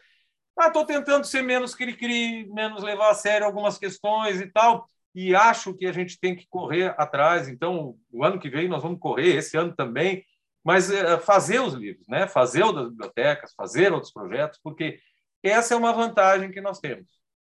Talvez a única, mas é uma grande vantagem, que é estarmos dentro do âmbito criativo. Tem alguma É porque um náufrago é alegria suprema. Eu vou até às cinco da manhã falando. Porque esses amigos que estão aí falando coisas bonitas, com uma exceção, com uma exceção, não me visitam. Olha, eu vou dizer uma coisa: é, tendo hospedagem fica barato. Ah, mas agora que você ofereceu a festa e convidou todo mundo, eles vão te visitar, sim. Vão, vão. Aliás, vocês também estão convidados. Eu não posso oferecer. Olha, olha que nós nem vamos. Nem o chaveirinho, nem o chaveirinho, mas a direção Ó, vamos, é vamos, vamos fazer. 15 de outubro é itinerante. Vamos é itinerante. Vamos lá. É... Ah, estão convidados. A grande efeméride, 60 anos, né? Tem alguma outra pergunta? Tem, tem, tem mais duas aqui. Eu vou ler a do Leandro. É, ele gostaria de saber como foi o trabalho da adaptação de Mário de Andrade para HQ. Ele falou que desenvolveu a leitura completa com os, com os alunos dele, adolescentes, de amar, verbo intransitivo, e eles amaram. É, ele está muito feliz de participar dessa live e escutar o artista que é você. Nossa, eu fico feliz. Eu, eu, ele entrou numa, né, numa rede social, de, né? E a gente falou brevemente. Eu fiquei muito feliz porque é, é um, é um, livro que tem essa pegada, né? Muito forte com com com essa, inclusive essa questão da iniciação sexual. A, a, a, a Lucila, mãe dos meus filhos, eu não gosto do termo ex, eu acho horroroso, o termo empresarial, mas enfim. Assim como eu vou falar alguma coisa, eu vou falar. Eu não gosto de cancelamento. Cancelamento, você cancela uma empresa, você cancela uma conta, você cancela um ingresso. Essas coisas de adotar, essas coisas do turbo capitalismo, eu não, eu estou fora. Mas, enfim, respeito a opinião dos outros. Então, vamos lá. A Lucila trabalha com educação sexual para adolescentes. Tá? E que é um tema que, eu estava lendo, o que, que eu estava lendo agora há pouco? É um, um mangá maravilhoso. Estou vencendo os preconceitos. A minha filha trou me trouxe para o mangá. A minha relação com o mangá era a mesma relação que eu tinha com o vinho. Eu tomei um porre, lá, filho de gaúcho, tomei um porre com 15 anos com um vinho horroroso, que eu acho que nem era vinho, era arma química usada no Iraque. E aí eu tirei a seguinte conclusão: vinho é horroroso. A, a ressaca de vinho é particularmente horrorosa. O concurso das ressacas, a pior é de uma bebida uruguaia chamada espinijar que também é feita de grapa, que é parente do vinho. Aí eu cheguei à conclusão, não, vinho é horroroso. E, e, nunca e aí minha família tomando vinhos maravilhosos, vinho chileno, não, não, não quero, não quero, é ruim.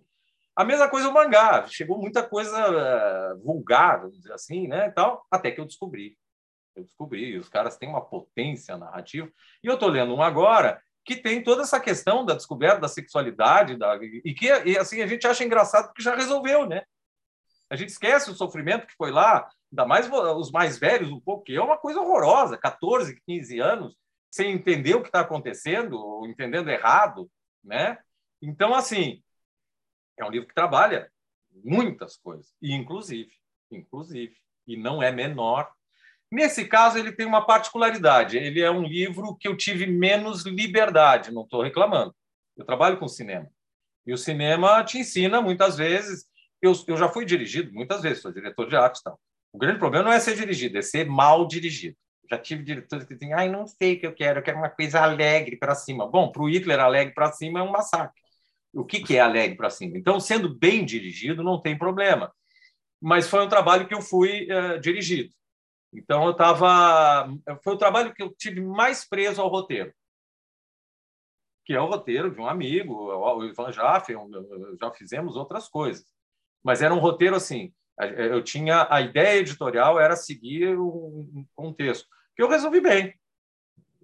Resolvi bem, né? Mas é interessante. Aqui a gente tem uh, vários uh, várias abordagens, né? Assim a liberdade quase total, não é total, é assim uma liberdade muito grande em alguns casos.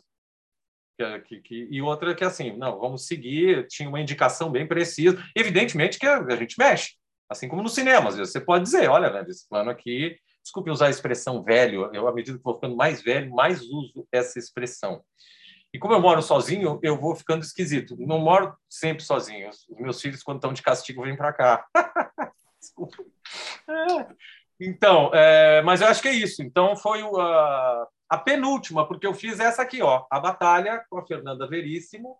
Aliás, eu tinha que abrir aqui é, que é uma, uma. Posso falar? Eu fiz a Fernanda, é, filha do Luiz Fernando, neta do Érico, e fez sua estreia como roteirista contando essa batalha, que é uma rara batalha em que os índios deram, os indígenas, né, os guaranis, junto com os jesuítas, massacraram uma expedição bandeirante. É maravilhoso, um sistema que, que, graças a essa batalha, foi possível fazer as missões né? que com todos os seus, os seus problemas, vejam bem, com todos os seus problemas, a Fernanda, bom, a Fernanda realmente tem aquela. Porque a Sorbonne é maravilhosa, mas ela tem um lado falcatrua, né? Ela tem uma Sorbonne para o Collor fazer lá e dizer que fez a Sorbonne e tal. E tem a Sorbonne né, profunda. A Fernanda fez a Sorbonne profunda. A dissertação dela, dissertação não, é tese de mestrado, de doutorado, é sobre a gráfica, a gráfica das missões. Gente, esse nosso país é, é, tem as suas bronquices, pobre país, porque, entre outras coisas, nós só tivemos universidade em 1800. A de Córdoba, na Argentina, uma das mais antigas do mundo. Não é que não houve colonialismo, não foi horroroso, mas. E veja bem, aí por que, que o brasileiro não é empreendedor? Porque se fosse ser empreendedor é, no tempo dos portugueses, você era levado a ferros com a família inteira para o exílio. Exílio é um nome chique. Ia morrer na, na Guiné. Não podia fazer nada. A brutalidade. Vocês sabiam que os primeiros livros a serem impressos nesse território foram nas missões guaranis? E que alguns exemplares valem um milhão de euros? Claro, para catequizar, para não sei o quê. Agora, os indígenas negociaram, viu? Porque tinha, tinha 70 padres para 100 mil indígenas. E eles lutaram para manter. Você sabe que o Rio Grande do Sul, a nossa riqueza, foi privatização de fazendas coletivas. Não, não era comunismo, não era nada, era, era o sistema lá do, do, do jesuíta. Mas eram fazendas coletivas, sim. Era mais próximo do Sovkos, soviético. Eles pagavam imposto para a coroa. Então, a, a, canalha que derrubou eles, que queimou as missões, herdou, herdou o know-how, palavra boa, dos indígenas de pastoreio. Ganharam de mão beijada. Esse país é uma sacanagem, cara, desde o começo. Mas vamos lá, a batalha eles ganharam. A batalha eles ganharam. Eu fiz com a Fernanda, é uma honra. Então, assim, e eu vou contar um segredo. Posso contar um segredo? Agora eu posso contar. Eu vou pegar aqui porque eu estou com o meu pior desafio recente. Não é pior, mais um. O Guazelli está fazendo o tempo e o vento. Olha que legal. Falando em pedreira, ó, viu? Arrumei pedreira nova. Arrumei uma pedreira nova. Então, é, é um desafio. Ah, outro segredo que eu vou contar para você, mas que breve nós vamos. Não, as coisas não estão ruins aqui. Está faltando festinha, está faltando. Não vou, não vou falar, não vou desviar. Está faltando as pessoas me visitarem, socializar mais um pouco. No resto, eu achei. Eu fiz a última entrevista, provavelmente no colégio, do Érico Veríssimo, por conta da amizade do meu pai. E tinha isso como uma das coisas mais horríveis da minha vida foi ter perdido a fita cassete. Foi recuperada. E eu digo última porque é uma entrevista em agosto e ele morre em setembro. É alguma coisa, tem um mês. E são é uma hora e pouco de conversa com o Érico Veríssimo. Eu com tímido, com 12 anos de idade. e é uma entrevista maravilhosa do nosso grupo, onde o Érico fala, inclusive, sobre as cidades da Europa, conta viagens, é uma coisa incrível. Então, para mim, estamos restaurando a fita, já está digitalizada, entendeu? E, e acho, tô, tô, foi um achado arqueológico, é uma, uma pequena pérola. Então, assim, para o ano que vem, eu, eu creio que teremos, eu vou seguir com o COA, vamos fazer as bibliotecas, eu tenho muita coisa para fazer, porque realmente essa noção, por isso que eu digo que as pessoas têm que me visitar, têm que começar a fazer loucura e vir na minha festa. Porque se tem uma noção que quem vê filme de guerra sabe, é quando você está de frente para aquela senhora de preto né? Você começa a resolver fazer as coisas. É o, é o que eu penso. É o que eu penso. Não, ainda não vou pular de paraquedas, mas me aguardem. Está na pauta. Mas, gente, nós estamos saindo de uma situação que o cara ia, ia comprar uma coisa no mercado e batia a bota. A expressão gaúcha horrorosa. Alguma pergunta aí para a gente. Deixa. Tem, tem, mais uma, tem mais uma aqui, que é da Alessandra, que ela já saiu da sala, mas ela deixou aqui a pergunta dela, que é, ela, ela diz assim: qual a sua melhor lembrança do Salão de Humor de Piracicaba? E manda um beijo para todo mundo. Ah, e antes de você responder, o, o Toreiro deixou aqui uma mensagem. Quem quiser ver outra entrevista do Guazelli para o Super Libs ele deixa o link aqui, tá? Então, quem quiser ver outra entrevista. Uma bela entrevista, quer dizer, eu sou suspeito para falar, mas eu, eu, eu, eu gosto muito de, de, de, de, dividir. Eu sou professor, um, aluno meu na FAP, um aluno querido, disse, professor, não se ofenda, é um elogio. Eu acho que você é muito excêntrico. eu disse, como é que eu vou dizer que não? né? Mas eu gosto, eu herdei isso do, do, do, dos meus pais, pais, que é um profundo amor pelo conhecimento. Todo o resto eu sei, fiz muita burrada, quem me conhece sabe, mas é e, e eu tenho alegria de ver isso nos meus filhos. Uma curiosidade.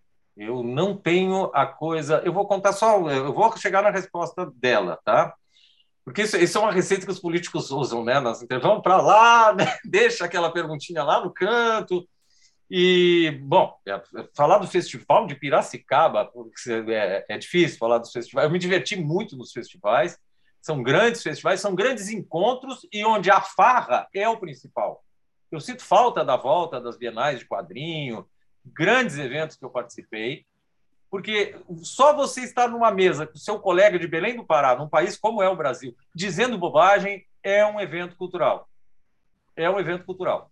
Trocar ideias e dali, você sabe que artista consegue tirar da coisa mais é, estriônica, a noite mais bizarra, grandes ideias. A gente trabalha dessa forma. Então, essa troca, fica a dica, né? Eventos, coisas. Adoro viajar. Olha, olha, olha o que rendeu por exemplo, uma ida na Flip. Uma bela amizade com o Ricardo. Né? Eu, não, eu não sei se ele concorda. Ele, ele respondeu com uma seriedade, sim. É, eu, eu adoro. Mas é que amizade é coisa séria. É, exatamente. E eu tem gente que faz muita coisa ao mesmo tempo e faz porcaria. É, é o tal da síndrome de Leonardo da Vinci. Não precisa. Eu conheço pessoas geniais que só fazem uma coisa, né? Mas eu tive a sorte de naturalmente fazer diferentes linguagens. Então eu faço desenho de humor, Piracicaba, que em geral é um desenho só. O prêmio do Yomiuri Shimbun é um prêmio de um desenho só. Morreu esse ano o Sampé, que é um dos maiores desenhistas de todos os tempos. O cara conseguiu desenhar um cartoon que é a dor, que é um cara caminhando na beira da praia, tem aqueles dois pezinhos. Aí tem um, uma pedrinha assim, e depois só tem um pé com aquele pé machucado assim, botando é um gênio, ele consegue colocar um sentimento sem palavras.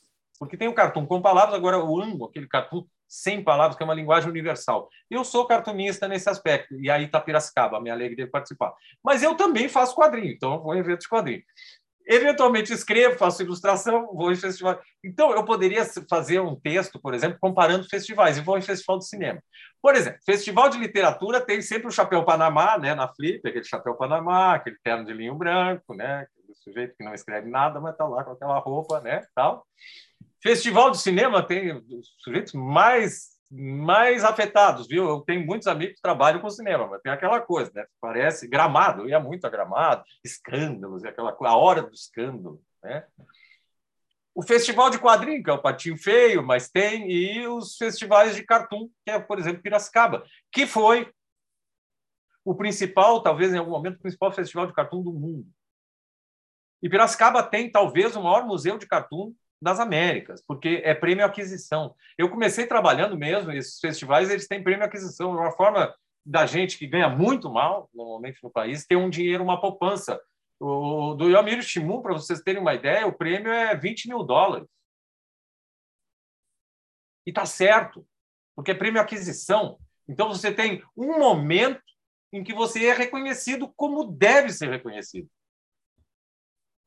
Porque a rigor, eu acho que boa parte de nós deveria receber muito mais do que recebe quando a gente vê uma canalha aí. Bom, tá bom, mais. Mas vamos lá. É, então, o, o, Festival de Piracicaba é prêmio aquisição.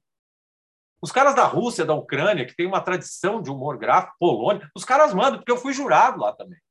Fui jurado lá. Então, e aí, com uma velha tradição brasileira, ele está meio fritado agora.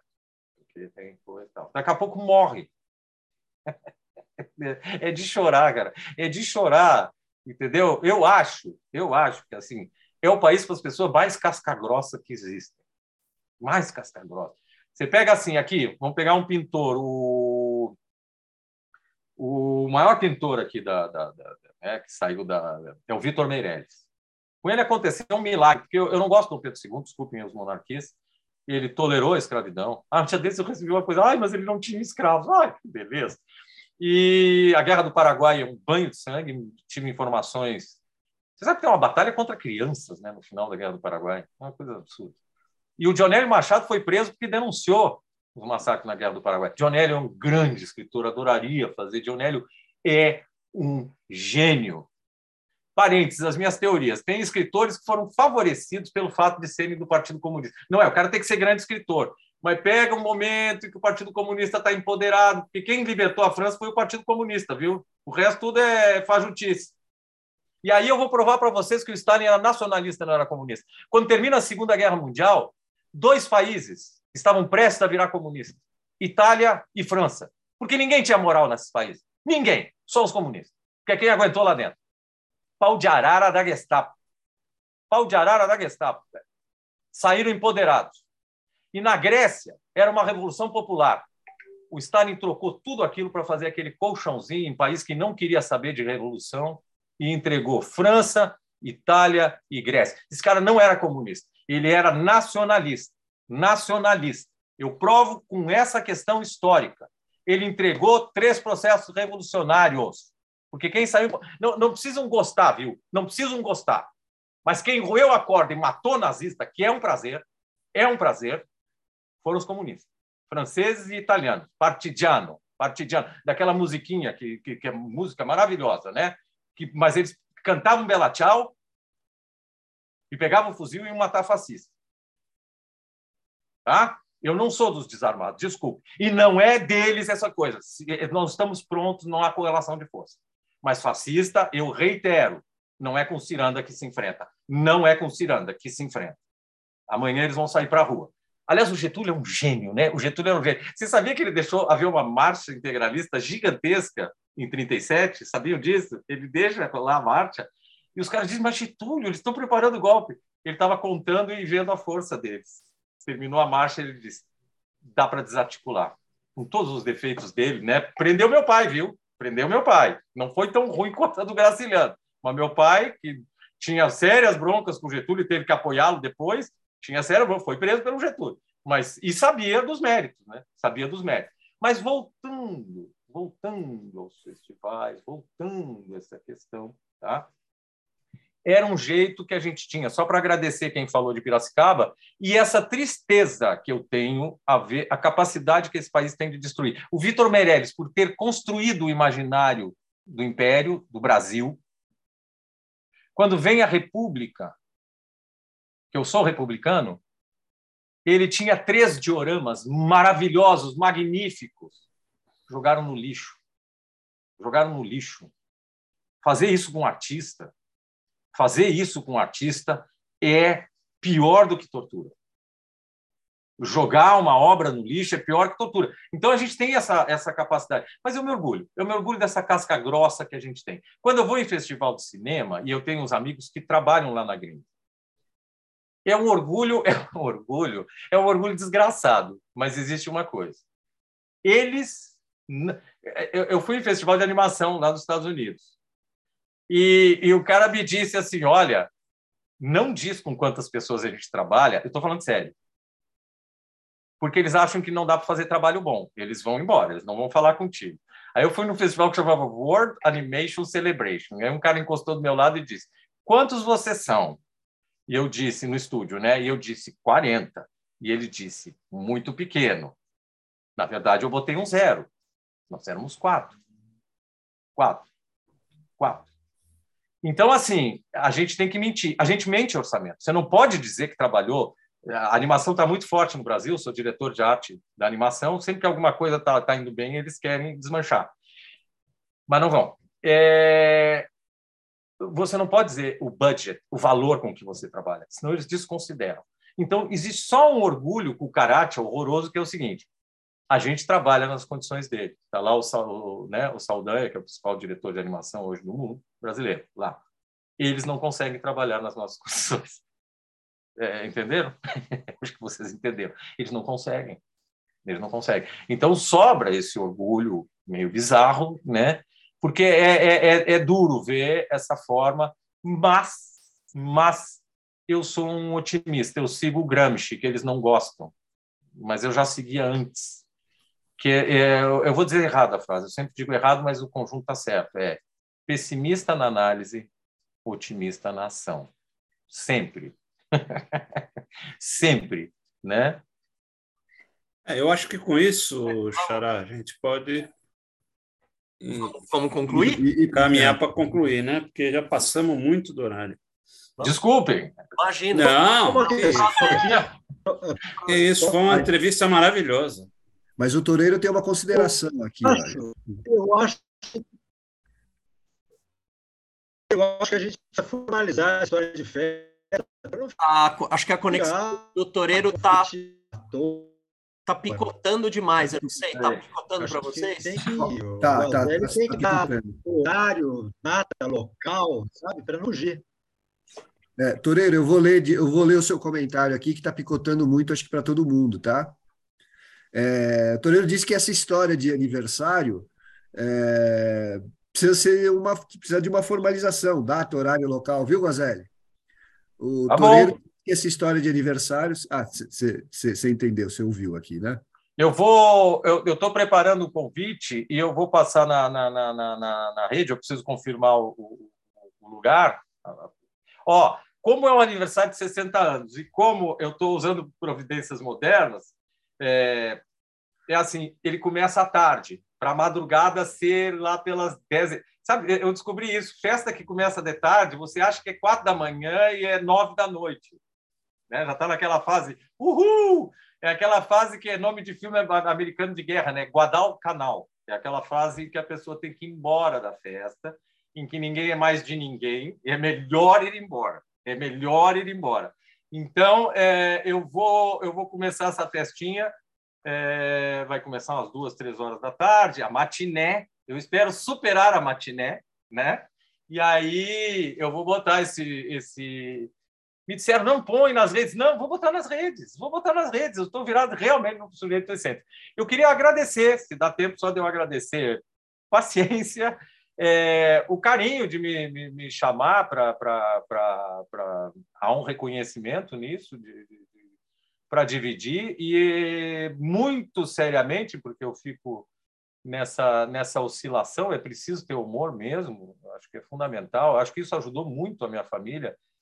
É, temos humor. É, meu pai fiz, viu coisas horrorosas e por isso mesmo fizemos grandes festas nos anos 70, grandes, as nossas festas eram famosas as nossas festas. Eu acho que a melhor forma de reagir a tanta brutalidade é realmente, até pelos mortos, é nos divertirmos, aproveitarmos ao máximo, ao máximo, também essa capacidade de nos divertir.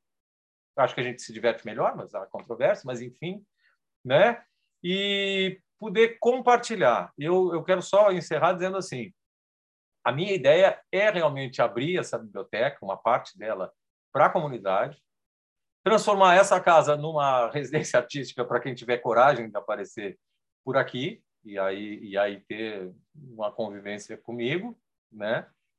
Porque na verdade é isso. Eu, eu acho que é preciso tem uma coisa que eu acho fundamental no processo de não gosto da palavra envelhecer porque eu vou dizer uma coisa só, duas coisinhas bem rapidinho. Uma é que houve uma visita uma vez do Milor Fernandes no estúdio do Otto e eu aprendi uma grande lição lá. Eu tinha uma imagem dele como um cara rabugento, não sei, nunca convivi, mas tinha essa imagem. Só que a visita foi encantadora por um detalhe. Era foi o Luiz Fernando Veríssimo, enfim, mas era era o apogeu do Milor, mas ele já tinha seus 70 anos. Ele quase enlouqueceu o pessoal do estúdio, principalmente a arte final em geral são meninas que fazem. Elas diziam, mas meu Deus, ele não para de perguntar. Ele não parava de perguntar. Então, um dos, umas cabeças mais brilhantes do país, no apogeu da carreira, estava fascinado por conhecer algo novo, um estúdio de animação. E tinha a curiosidade infantil. Não é um velho. Não é um velho. Isso não é um velho. Nesse aspecto, então, é, eu, eu tenho essa alegria de ver meus filhos e eu continuo. Eu estou preparando uma biografia autorizada do Zangado, e não é uma brincadeira. Então, agora, um dos motivos da minha separação, motivo 452, é o meu amor pela coleção de enciclopédias. Eu tenho, eu tenho, quando eu consegui a segunda enciclopédia britânica, veio a separação. Né? Não havia condição de continuar. Então, eu estou pesquisando agora coisas da Irlanda e tal. Esta curiosidade. E a possibilidade de eu dividir com vocês e, eventualmente, com as pessoas que eu não sabia que tinha mais pessoas olhando esse, esse evento. Então, eu agradeço muito, porque a ideia é dividir. Dividir conhecimento, dividir as experiências, e eu espero que a gente se encontre mais. Mesmo aquelas pessoas reclusas, como meu querido amigo Ricardo Ramos, como eu aqui, que estou na minha reclusão com os meus pets, né? E é isso. Só tenho a agradecer e ano que vem vai sair sim. Ó, primeira coisa, se a gente ainda não tiver o livro editado, a gente faz uma exposição com as bibliotecas. Eu tô bem maluco. Cara que ri sozinho e fala sozinho tá completamente maluco. E que conversa com bichos, então. Já me apareceu um macaco aqui. Eu pensei que era o gato. O que era o gato? Não, era um macaco na janela me olhando. É, eu me transformei no branco de neve. Eu vou começar a cantar aqui, vai vir passarinhos pousando e tal. Deixa obrigado, eu... muito obrigado pela, por essa oportunidade. Vamos lá, Rogério. Obrigado, Guazelli. Obrigado mesmo. Eu vou fazer rapidinho aqui só a apresentação das nossas próximas entrevistas. É... Então, nas próximas semanas, os entrevistados serão Felipe Franco Munhoz, semana que vem, dia 13, dia 20, Cristiano Aguiar, dia 27 do 9, Cláudia Abeling, espero ter pronunciado corretamente. E no 4 de outubro, Tiago Uberreich, também espero ter pronunciado corretamente. Ricardo Fernandes, só se despedir. Pessoal, muito obrigado. Guazelli, muito obrigado pela, pela aula que você deu, por essa entrevista. Foi um papo muito gostoso. agradeço também tá, todo o pessoal aqui que fez os comentários pelo Zoom e pelo YouTube. E um abração e boa semana para todo mundo aí. Obrigado, Ricardo. Ricardo Ramos Filho, e a gente encerra. Guazelli, estava com saudade, foi bom a gente se ver. Vamos ver se a gente fica mais próximo. A gente se afastou um pouco. Estou louco para ver o, o teu trabalho em cima do meu texto. É, é isso. Um beijo. Ó, Muito bom ter tido abertas, você aqui. aqui. Esqueci de mostrar teu pai, ó. Eu ilustrei ah, lá no começo. É, eu lembro, eu lembro. Separadinho. Tá bom? Obrigado. Obrigado. A gente se vê. Beijo. Foi isso, gente. Beijo, beijo para todo mundo aí. Como se beijo. diz no Rio Grande do Sul, keep in touch. Keep in touch. Obrigado, gente. Até a próxima terça literária na semana que vem. Obrigado, um abraço. Tchau, gente. Abração.